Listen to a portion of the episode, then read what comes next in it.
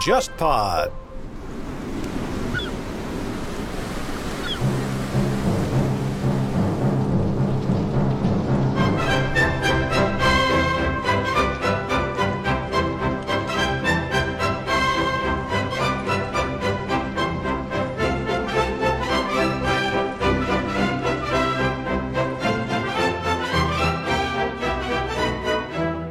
各位听众，大家好，欢迎收听这一期的《忽左忽右》，我是陈彦良。那今天呢，我们来连线一位在北京的朋友，海战史领域的写作者陈洛。哎，大家好，我是陈洛。陈洛在海军史领域发表过不少的作品啊，有系列的文章，也有一些翻译的书籍。前几年，社科文献出版社推出过那个朱利安·科贝特的名作《特拉法尔加战役》，这本书是原著作品，是出版在一九一零年。啊，第一次世界大战之前，那内容是关于拿破仑时代最有名的海战——特拉法尔加战役。这本书的作者科贝特也是很有意思的啊。那陈洛能不能向听众简单的介绍一下他？中国人一般了解所谓的经典海军理论或者是海军史，一般就是说知道马汉。那马汉之后，仅次于马汉名气的可能就是朱利安科贝特。然后他是做一个理论家，但同时是一个历史学家。然后特拉法尔加战役它本身是一个海军史上绕不过的东西。然后这本书其实是具有高度理论性的，它可以被视为他的那个海军战略理论的一个注脚。然后这两个结合起来就非常有意思，就它的本身的历史考证和它的理论思考，我觉得都非常有价值，非常反映十九世纪的风貌吧。嗯，对，因为特拉法尔加大海战在人类的历史上的所有海战里面，可以说都是最有名的一场仗吧。啊，这场海战也是和这个英国的海军将领纳尔逊被紧密的绑定在了一起。互相成就神话。其实很多年以前，我跟陈洛共同的好朋友海军史学者张谦老师，就《无畏之海》的作者，我们当时在闲聊的时候，其实提到了关于科贝特作品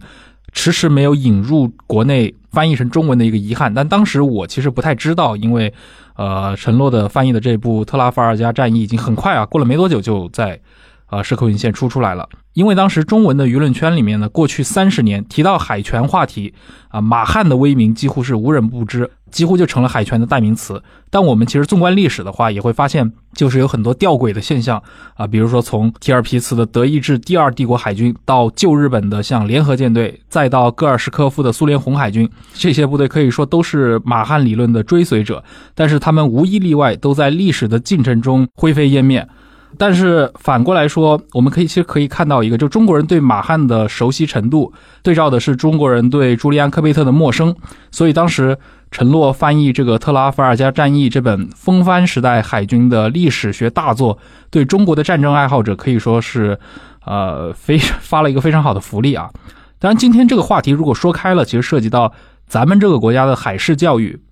啊，我以前节目里面也提到过，我小学的时候参加那个军事夏令营，收回了一套回顾二十世纪的丛书，那个应该是叫《回顾二十世纪之军事卷》，很多本啊，里面其实就有专门讲军事理论的，开篇就是讲马汉啊。但我必须要说，就科贝特当时对我来说就是闻所未闻，我要到很多年以后才听说这个英国人啊。从历史观的角度上来说呢，我们呃。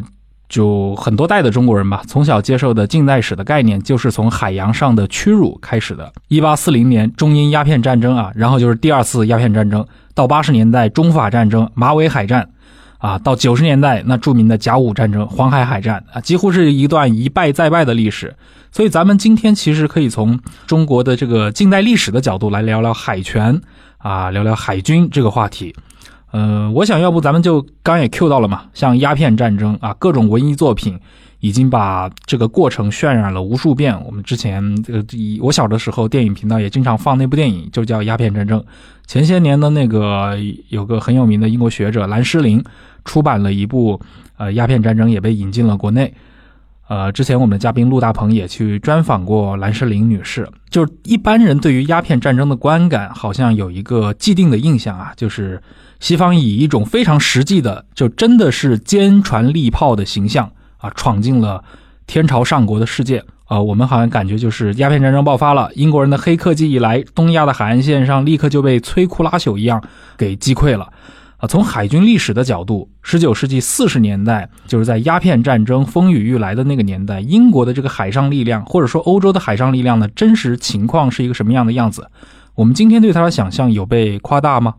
就是鸦片战争时期呢，在西方的海军史上，其实是一个非常尴尬的时代。就是我们作为中国的视角，或者是受害者的视角，就会强调说西方如何船坚炮利，然后那套东西如何的现代化，如何的厉害。但是在西方人自己看的话，其实这是一个尴尬时代，就是他还没有到铁甲舰、蒸汽舰作为主流的时代。嗯，然后他的整个的战略战术理念和拿破仑时代其实是差别不大的，有一些微小的技术进步，有一些微小的这个新技术，但整体上来说差别不大，而且会出现断层。你如果看当时政坛的讨论的话，就是说我们这个拿破仑一代的老兵就老去了，然后这些人慢慢上来，然后这些人看着好像又不太行。然后你去看当时打鸦片战争的那一些军官，其实当时都是拿破仑战争时候的那些舰长啊、中校啊这些人，嗯，其实也很难说有特别精彩的战术表现。鸦片战争的那些战况在西方基本上是没有什么影响的，就轰轰炮台啦，这个把中国的那个木质帆船拖出去烧掉了。呃，你如果说差距的话，因为那个差距实在已经到天壤之别的状态，就是他觉得当时中国是没有任何能够抵抗他的那个炮和船的。嗯，但是这个并不是说英国的当时的船就多么的先进，或者是特别的先进。虽然你如果按整体的时代来看，它确实在那个时代的是走在前的前列，但是其实它和十九世纪初或者十八世纪末的那个风帆战列舰的差别其实没有那么大。但问题就是说，中国的这个东亚的这个海军的力量和舰炮啊、岸炮啊这套系统，它太落后了，基本就是西方十六世纪、十七世纪水平。啊，所以这个两百年的差距其实是存在于这里。呃，关于这个天壤之别的这种差距，这陈露提到到这个话题，我是很有印象啊。以前有一次就看到过一份材料啊，它的发生的这个事件发生的时间点就在清军入关的几年之后，呃，一六五二年，应该还是顺治年间，西欧爆发了一场啊海战，那个肯特诺克海战。啊，当时参战方中间有荷兰的舰队，一共六十二艘船，但这六十二艘船里面一共装载了一千九百门炮，啊，很夸张的一个数据。当然，里面大部分所谓的这个火炮其实是一些小口径的火枪了。但即使我们去把这些正经的大棒数的火炮摘出来，就是这个舰队的火力密度可能已经比同期啊亚洲大陆上明清交替时期的这些陆军军队的总体量，可能都要更有一个优势。呃，像这样的一个技术上，包括数量上的差别，到了十九世纪的四十年代，啊，我们知道鸦片战争那个年代是工业革命早就已经开始了，西欧的海军已经接近了蒸汽化。但鸦片战争期间呢，一个有意思的事情就是，虽然当时已经出现了像蒸汽船啊，但是参战的英军的这些炮舰主力其实还是风帆作为动力的所谓的风帆舰队啊，蒸汽动力的应该反倒还是没有被普及。对他当时的蒸汽船刚刚发明，然后能够投入实用的就是那个明轮，就是你的船舷两边有两个大的明轮推进，用蒸汽机驱动那个明轮推进。然后，但是你如果部署了明轮之后，你就没有办法布置侧舷炮位。所以，明轮船只能适用于小型的船，比如鸦片战争里面有也有蒸汽船，但是都是那种特别小的船。它的好处就是说，可以不用风就可以在你的内河航道里航行。嗯所以当那个拖个炮艇啊，把什么俘获的那个中国战船拖出来烧掉啊，什么这种事它是能干的。但是那个大的主力舰还是全是风帆的战舰，当时连那个蒸汽舰都没有。嗯，同时在满清使用的军舰是不是还是那种就是东亚传统的平底大帆船？就上面也会装一些舰炮，但可能那个火炮的型号呀、数量呀就很难看了，甚至可能都用的是一些实心炮弹。就是陈洛，你能向听众具体说一说，在这个鸦片战争爆发的时代，就中国船和英国船它的一些具体差距在哪里？应该说是全方面的吧。首先，当时东方的这个船，按西方人说叫龙客船，就是 junk，然后它的这个整个的龙骨结构各方面都跟西方的战舰不一样，包括帆，这边是硬帆，然后西方是软帆。最直观的差距可能就是说体积，就是船的大小。东方的这个战舰最大的也就只有那么大，顶天了那个两三百吨、三四百吨这么一个级别。然后西方的那个战列舰当时的排水，你像一级、超一级舰五千吨。或者是英国的小一点的三四千吨，这个是有的，这个就是已经是云泥之别。嗯，然后就炮就更不用说了。当时我记得那个清军水师的炮的，它的主要的炮位还是在船的那个船首。这种布置方法是十五世纪、十六世纪那个欧洲船的布置方法。到了十七世纪那个战列舰时代的话，他就把那个侧舷炮布置起来了。但中国船还是以船首。然后你去看那个鸦片战争时候的中国战船的那个编制和那些史料的话，和清末民初清军跟那个郑家在台湾打的时候，和那个清末那个郑家跟那个荷兰人打的时候的那个状态基本上是一模一样，就没有变化过的。嗯，更晚一些可能更差，更晚一些就是那个曾国藩的湘军水师开始建所谓水师，用这个水师的名义去搞事情的时候，那个水师基本上是十六世纪的那个地中海桨帆船的水平还要弱。对，讲帆船，就是勒班托海战，长江鄱阳湖里面打，就是很小的小山板之间，船头架个小炮在那互相打。甚至更多是一些肉搏战。对对对，以西方标准来看就非常儿戏了。嗯，呃你提到了一个概念很好，就是风帆海军时代的这个侧舷炮，呃，风帆时代的这个战列舰。这个我想听众其实过去在这些影视作品里面一定有一些很基础的视觉上的印象，比如说像《加勒比海盗》呀，我们可以想象那样的一些风帆舰船，对吧？呃，两侧各有几门或者几十门大炮，在海战的过程当中可以靠不断的移动走位啊，分别用两边的这个战列线的这个炮位去迎敌。照你这么说的话，就是直到一八四几年了，就是中国的海上力量一直都没有发展出侧舷炮啊，还在用这个这些容克船的船头的炮来进行攻击。我想问，就这种战争技术和海战理念的落后，它这个原因是什么呢？基本上就是一个科技术的落后，然后另一方面可能就是说它没有敌人。基本上中国水师的那个主要的功能就是清剿海盗。嗯清代前期很重要的一块就是这个东南沿海的海盗，就是广东那一片不满于迁界禁海政策和那个清代海关政策的那些穷人，会组织在那个广东沿海、福建沿海当海盗。张宝仔，对对对，就那一批人。嗯，然后他唯一的功能就是这样，然后。呃他对外也闭关锁国，也不想跟英国人有任何的接触，也不想跟，虽然也不想跟他们冲突，但是更不想跟他们接触。然后他对这个海上的利益，就是说我开个广东十三行，开几个口岸，你们来做生意就行了，别的东西他一点都不想管。所以他也没有这个力量去说我们要造一个拿破仑时代标准的这个舰队去征服什么什么的地方。嗯，然后周围他的敌人其实也是这个状态，所以他完全没有这个需求。嗯就是当时的无论是幕府日本，还是说琉球、越南这些周边的国家和地区，他都没有发展海军的呃需求，所以它整个就是一个幼儿园的一个状态。所以你在幼儿园里面，清军的那个状态已经完全够用了。是不是可以这么讲啊？就是我们海军爱好者一般提到风帆舰队，基本上就是以16世纪西欧击败奥斯曼土耳其的勒班陀大海战作为起点嘛。就那场海战可能就是风帆舰队战胜了桨帆舰队，然后这个时代一直持续了好几百年，直到19世纪末啊，新一代的蒸汽动力的铁甲舰取而代之。但中国始终没有在这个风帆海军的时代有过太多的存在感，甚至都没有进行过太多的技术探索，完美错过了这个时代一样。呃，边缘的参与可能是有的，比如说十五世纪、十六世纪，尤其是那个葡萄牙人和这个明军的冲突，包括荷兰人在明末清初那一段的冲突，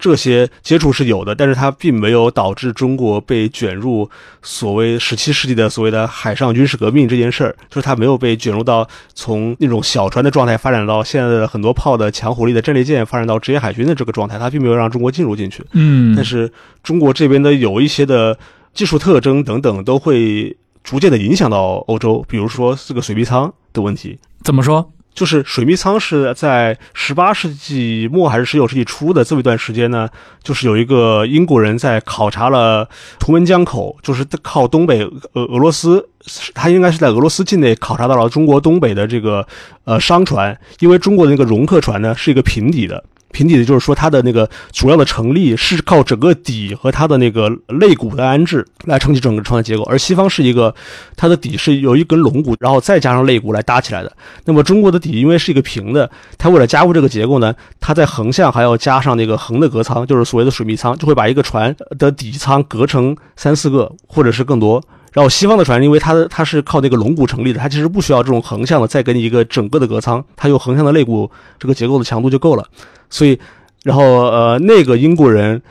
就说：“哎，中国的这个设计很好，它可以防止这个船沉没。”但其实这个东西能不能防止船沉没，在中国方面是没有材料证明的。嗯然后他把这个东西带到英国去，然后英国的造船界认可了这个东西，所以你去看搜水密舱这件事的话，无论是维基或者是百科全书里面都会说这个东西是来源于中国的。它实际上这个水密舱在中国的这个船体结构里面有没有那么大的重要性，或者说它起到一个什么样的作用，其实是不好说的，就是这么一种遥远的一种呼应。对对对，嗯，你提到的这个十七世纪的海上军事革命，这个能给咱们听众详细讲一讲吗？就是十七世纪的海上军事革命是一个学术命题吧，来自于所谓的军事革命这个议题。但是这是一个在二十世纪后期在西方历史圈炒的比较热的一个话题啊。但是它的边界其实是不清楚的，就有的人会说这个军事革命在十三世纪就发生了，十四世纪发生了，十五世纪发生了，然后海上这个军事革命也是一样。但是基本上来说呢，他们一个比较笼统或者是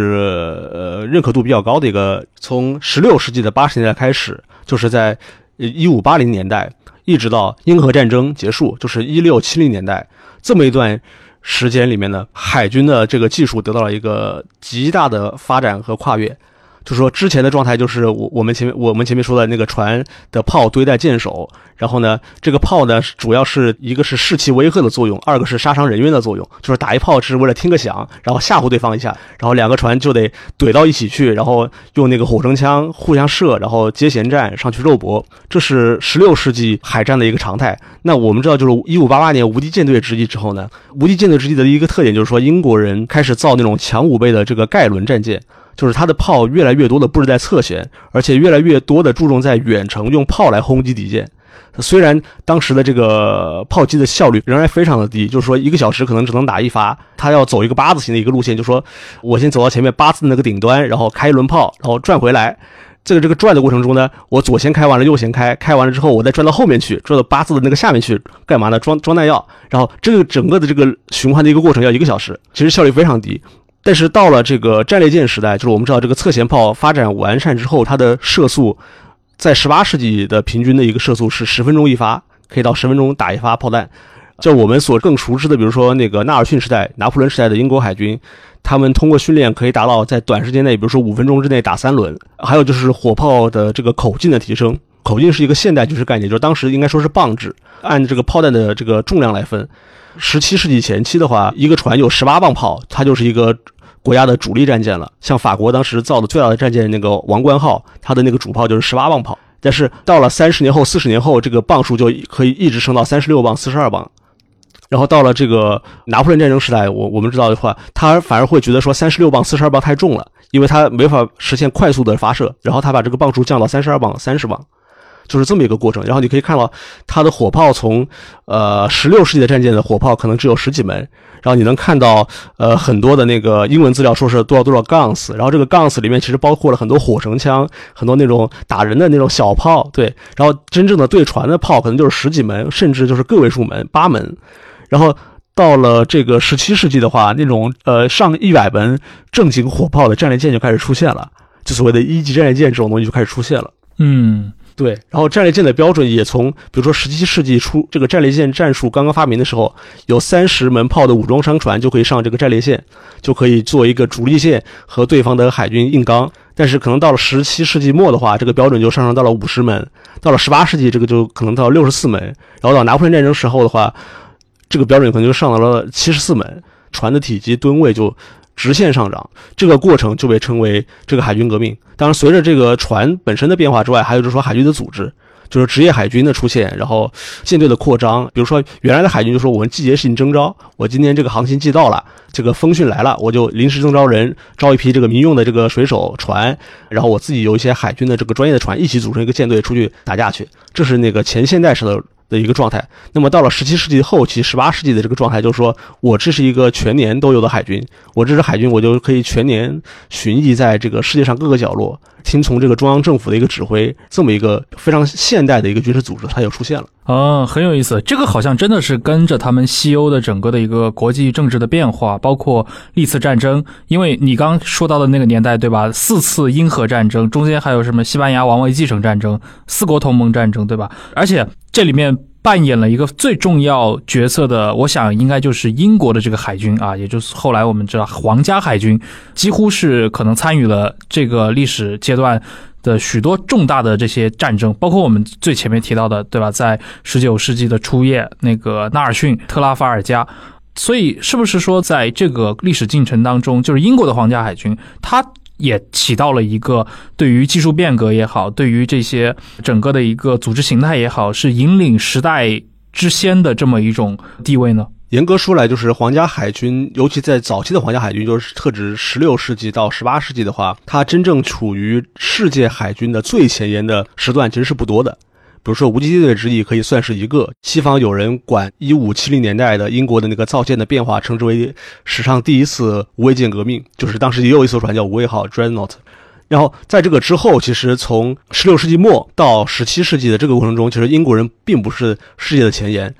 然后当时的海军的战术的创新、技术的创新，更多是比如说荷兰。荷兰是第一个所谓的这个资本主义共和国嘛，它的这个海军的形态和技术的都是比英国要更领先的。比如说战列舰战术，最早是荷兰人开始用的，嗯，然后舰炮啊、海军战术的尝试也是荷兰人走到最前面的。然后英国人的好处就是说，他比起荷兰来说，他更中央集权。然后他比法国来说的话，他又更自由。就比如说这个战列线战术，虽然是荷兰人先发明的，但是荷兰人因为他是一个联省共和国，他对自己的这个海军的组织是很弱的。他的组织是说，我们五个沿海的省，每个省出一支舰队，这各个省之间互相还不对付。然后这个荷兰的海军这个统一，一直到一六七零年代才慢慢的解决。然后你看英国人的好处就是说，英国人当时他经历了英国内战，然后建立了克伦威尔的这个强权统治，然后克伦威尔再把这套东西用在海军上，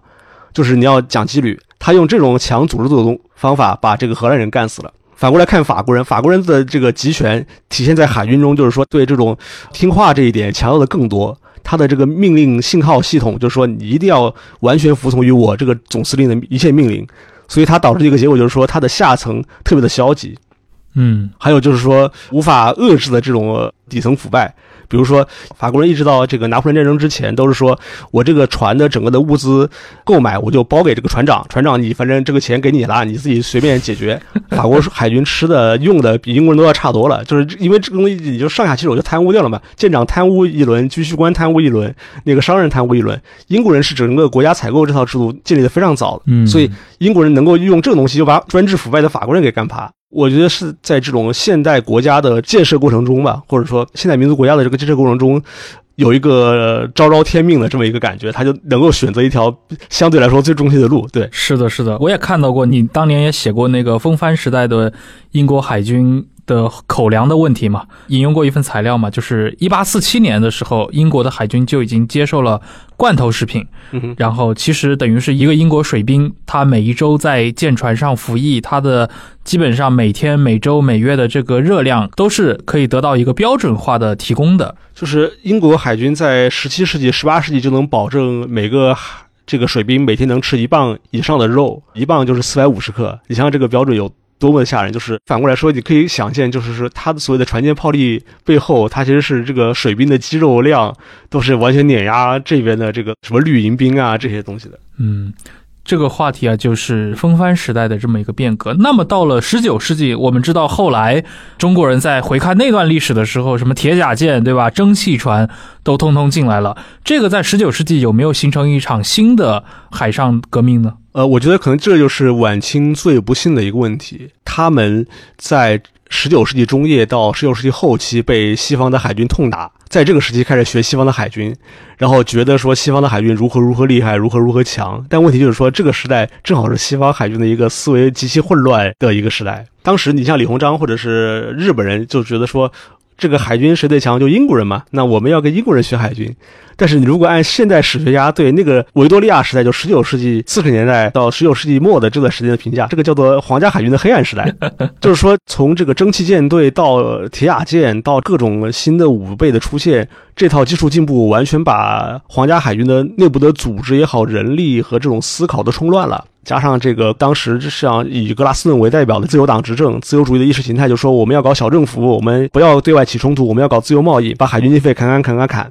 当时的英国海军内部都觉得说，我们英国海军要完啊！一直到所谓的费舍尔改革、无畏舰革命的那个时期，就是到了二十世纪初才有一个显著的一个改善，但是它依然保有很多的旧的那种不合时宜的东西。所以，这就是中国人或者是东方人在那个时候学西方的一个非常尴尬的点，就是你会发现这个百鬼夜行。比如说，我们会说那个之前聊最多就是说李鸿章买军舰这回事，买什么船最好？说是这个李鸿章买伦道尔巡洋舰，买这个就是有重炮的巡洋舰，是不是被英国人忽悠了？然后有老先生说啊，这个李鸿章不懂啊。然后日本人呢也有这个问题嘛，日本人买这个三井舰，就是一个一门重炮的防护巡洋舰，各种各样拼凑。国内就会说买定远对不对呀？买这个扬威对不对啊？等等的问题。问题就是说，如果还原到李鸿章他本人的那个时代，或者说还原于在当时任何一个中国人，他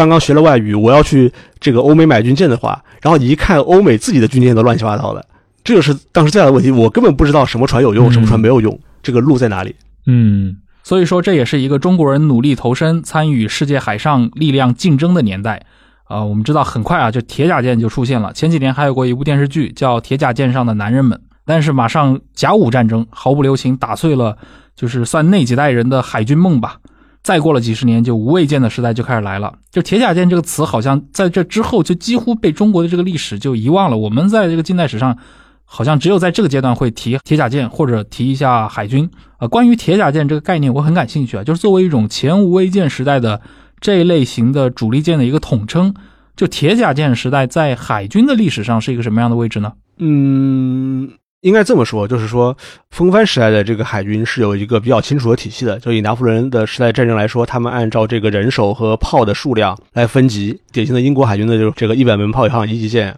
九十八门炮二级舰，这个七十四门炮到八十炮是三级舰。但是呢，铁甲舰时代局面就变了，一个是说炮变得越来越重，越来越少，没有办法按照炮的数量去给它分级。船的这种功能也发生了一个变化，所以在一八六零到一八八零年代之间的这段时间，船的分类极其的混乱，一直要到一八八五年到一八八七年，就是我们所熟知的所谓的战列舰、巡洋舰这套体系才被重新的提出并分类。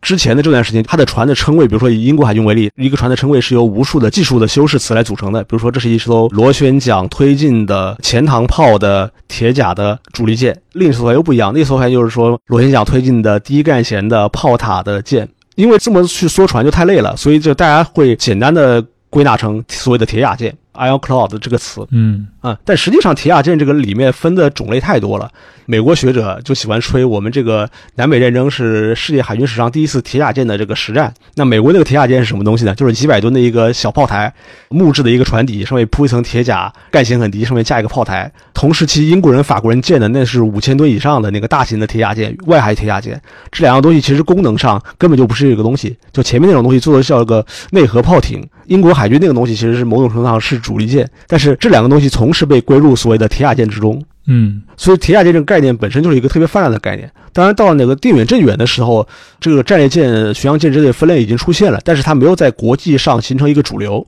法国人有一套自己的称呼，法国人说这个所谓的舰队装甲舰和这个巡洋舰它是分开的。那英国人就说战列舰 （battleship） 和这个 cruiser 是分开的。那德国人有一套德国人的分类，德国人里面有这个一级战列舰是战列舰，二级战列舰叫装甲舰，再往下就是巡洋舰。然后再往这个呃定远镇远也是一个非常不幸的产物，就是说它是可能是最后一批所谓的低干弦的炮塔舰。海军史会把这个现代战列舰的诞生归纳于这个一八八九年的这个海上军权期，就所谓的前无畏舰。那前无畏舰的特征就是说高干舷四门主炮，然后二十级主炮是这么一个结构。再往后就是说一九零六年的这个无畏号的问世。就所谓到了无畏舰的阶段，嗯，它这个进步确实非常的快。然后你可以看到，就是中国人非常不幸的在一个错误的时间点上了这套车，保值性能真是极差，买来就是过时。就当时法国的船就是在船台上都会过时。所以中日甲午战争爆发前夕，北洋水师和日本海军的这些差距中间，是不是就已经有大量的过时的军舰存在了？对对，但如果要说的话，就是全部过时了。国内说的就是所谓速射炮嘛。就速射炮革命是在英国人自己意识到这个速射炮能够颠覆这个海战形态，能够击败重炮的主力舰的时候，是一八九二年。然后没几年就是甲午战争爆发，就这个理论得到印证。中国当时的那些哪怕是小口径的炮都不是速射炮，小口径的炮都是那个分装弹的那种火炮。哎，所以当时日本舰队的这种优势，纯粹是一个由于它购买的时间更靠后而带来的吗？对，可以这么说。嗯。十九世纪的这个战争，尤其海战嘛，因为我们知道陆战其实。首先，它爆发的次数非常多，呃，非常频繁。然后，世界上几乎各个地区都很早就开始对陆战的这个技战术也好、战术战略也好进行一些智慧的总结。这个在欧亚大陆可以说每个文明中都存在。但是，好像对于海战来说，我们能够看到的一些总结，包括一些所谓的这种军事的指导性的书籍成书，都是相对比较晚的。往往是名将可能会产生的比较早，形成一些。个人英雄主义的神话，像纳尔逊。逊也好，或者说像东乡平八郎也好，对，这个是背后的一个原因是什么？一个就是呃你刚才说的，就是它的海战次数太少了，尤其是大规模的海战。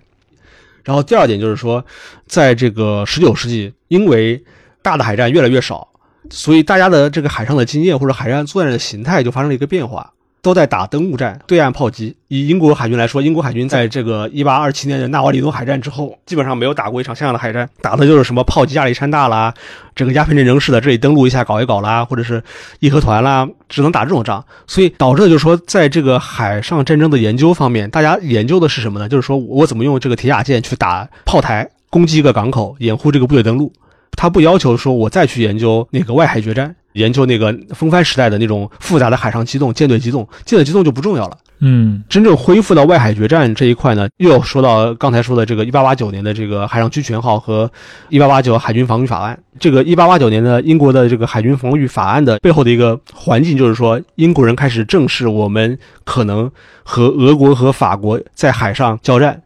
然后从这个一八八五年，英国和俄罗斯关系紧张，真的有可能对俄国开始动手的时候，英国人才开始说，我们每年搞一次舰队演习，这个时候才开始研究这个现代的这个大规模的海战战术。所以你可以说，在此之前，从那个纳尔逊时代到这个一八八五年这个时间点，这片是一片空白，什么都没有。嗯，哎，就是你看，其实从十七、十八、十九世纪，我们说西欧这些国家啊，海上军事强国也是层出不穷，包括后面的一些新兴的大陆军事强国也开始去搞这种造舰啊，也要走向海洋。在这个过程当中，其实他们相对于其他的地区来说，他们手上的这个海战的经验嘛，虽然说为数也不太多，但相对来说还是有那么一些的。而且我们也可以看到，在后来的这个历史叙述里面。他们也很乐于去讲这些海上的英雄们。那按你刚刚的这个说法的话，其实，在传统的海战，在你看来，真正决定一场海战胜负的是哪些因素？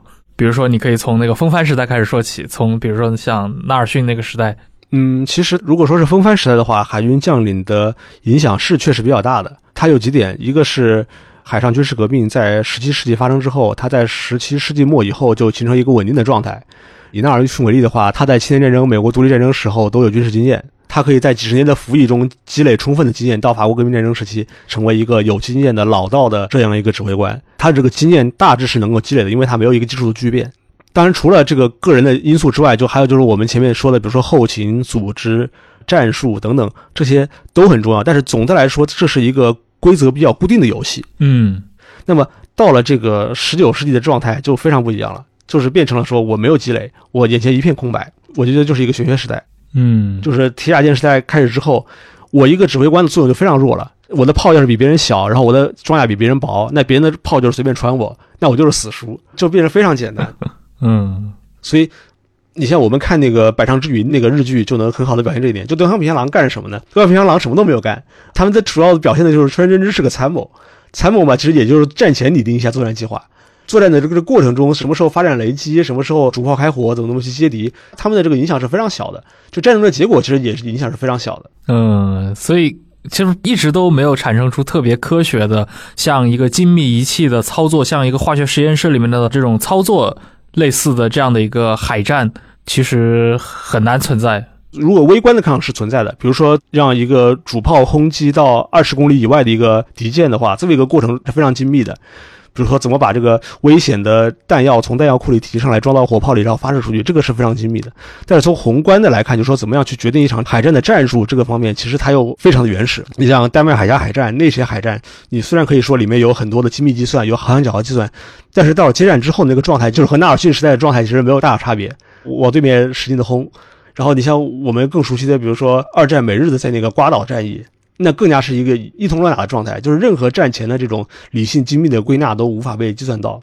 嗯，其实聊了那么多啊，其实，在海战的具体发生当中，这些水手的经验，这些海军军官的一个个人的经验，在真实的作战中占据的作用，其实也是非常明显嘛。它可能甚至很多时候作用比战前的这种规划、设想、预案。还要重要，有一个问题啊，就是大家聊海战的时候很喜欢讲的，就是海军传统这个问题。我记得那个丘吉尔在回忆录里面也提到过嘛，就是四十年代，当时意大利在地中海地区的这么一个扩张，尤其是墨索里尼政府的这个海军建设，当时的对吧，六艘主力舰，而且一百多艘潜艇在地中海，尤其是对于当时的英属马耳他形成了一个非常大的压力。当时丘吉尔就评论过一句话，说钱可以买来装备，但是买不来，大意是买不来几百年的海军传统啊。嗯，呃，我跟你私下也交流过，好像你对于海军传统这个事情也有一些个人的看法。对，如果从一个中国人的角度来看的话，海军传统这个概念出现最多的两个地方，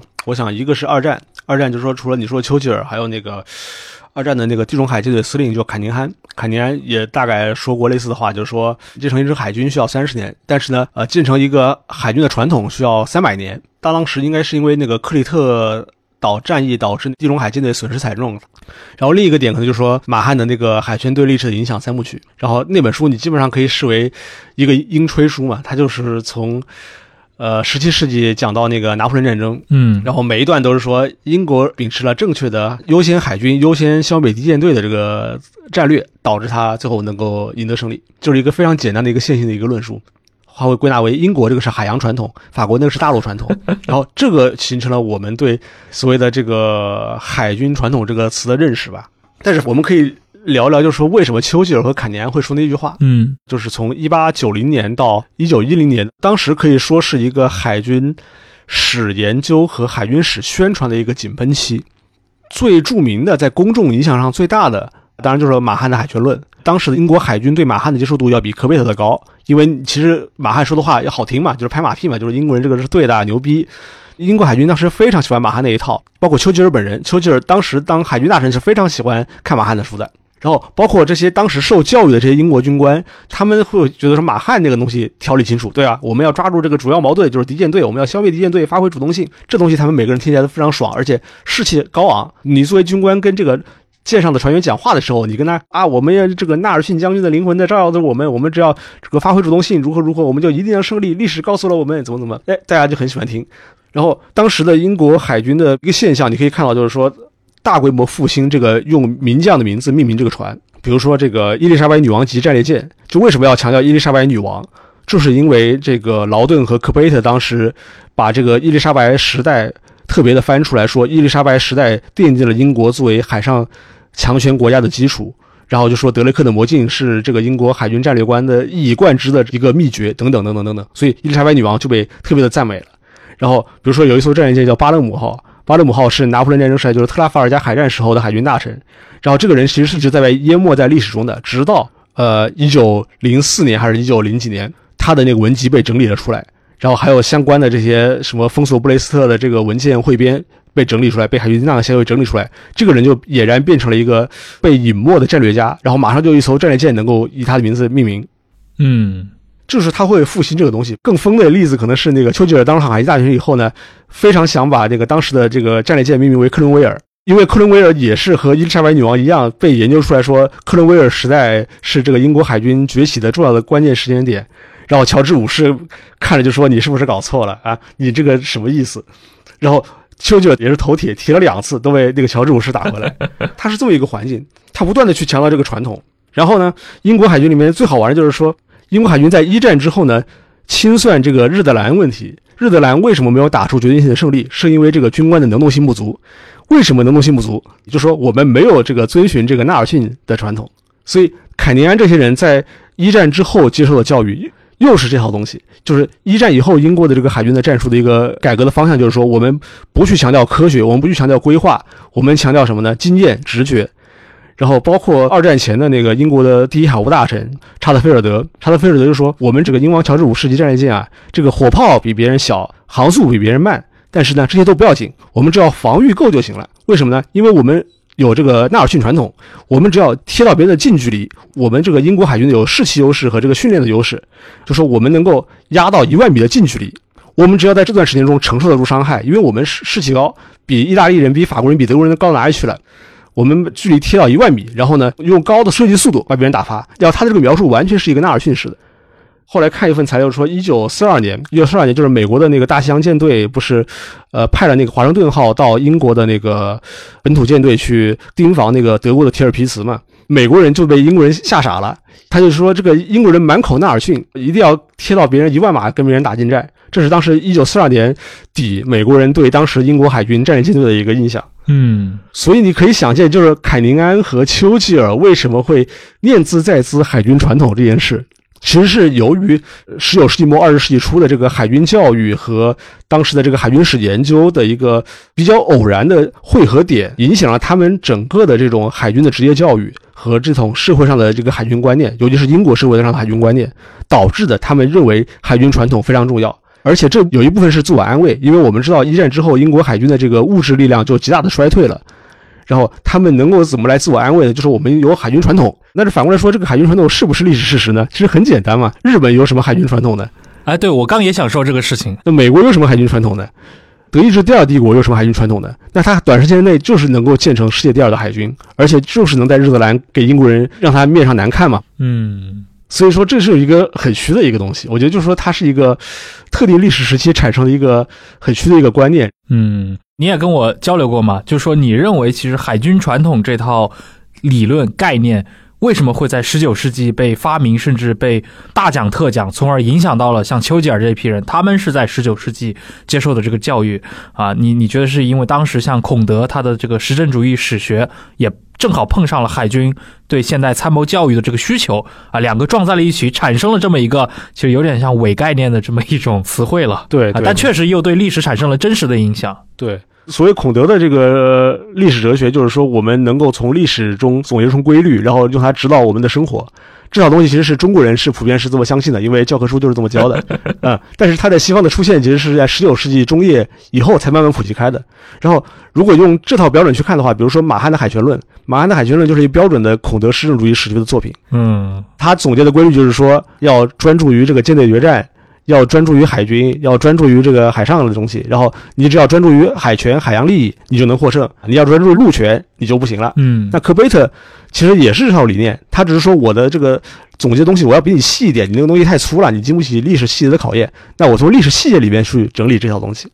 所以，就海军传统为什么重要？就是说，海军传统在这套观念里面，就是说，我的海军传统更多，我的海军史掌握的更多，研究更多的话，我掌握的规律就越多，就能应用于实战。它其实是这么一个线性的一个逻辑，